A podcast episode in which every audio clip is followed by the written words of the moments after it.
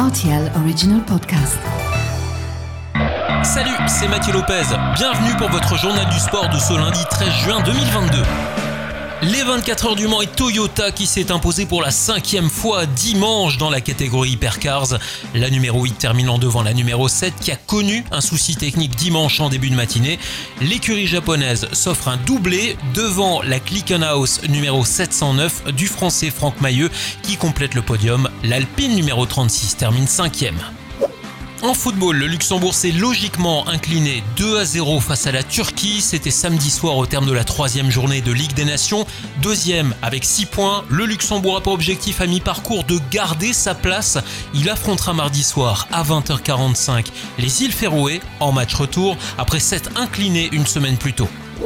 Toujours en football, ça bouge du côté du FCMS après l'annonce du départ de Fred Antonetti.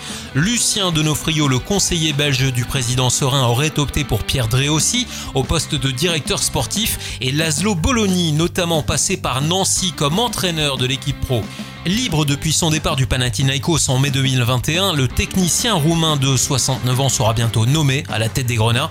Et puis du côté du Paris Saint-Germain, le départ de Mauricio Pochettino serait déjà largement acté en coulisses, même si l'annonce de la séparation n'a pas encore été faite officiellement.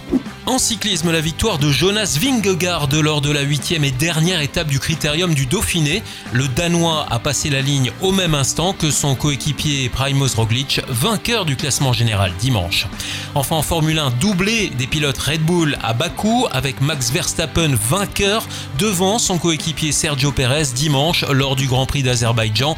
Pierre Gasly se classe cinquième. Quant aux deux Ferrari, elles ont dû abandonner en début de course pour des problèmes de fiabilité moteur. Voilà pour l'actualité sportive du week-end et à lundi prochain pour votre journal du sport.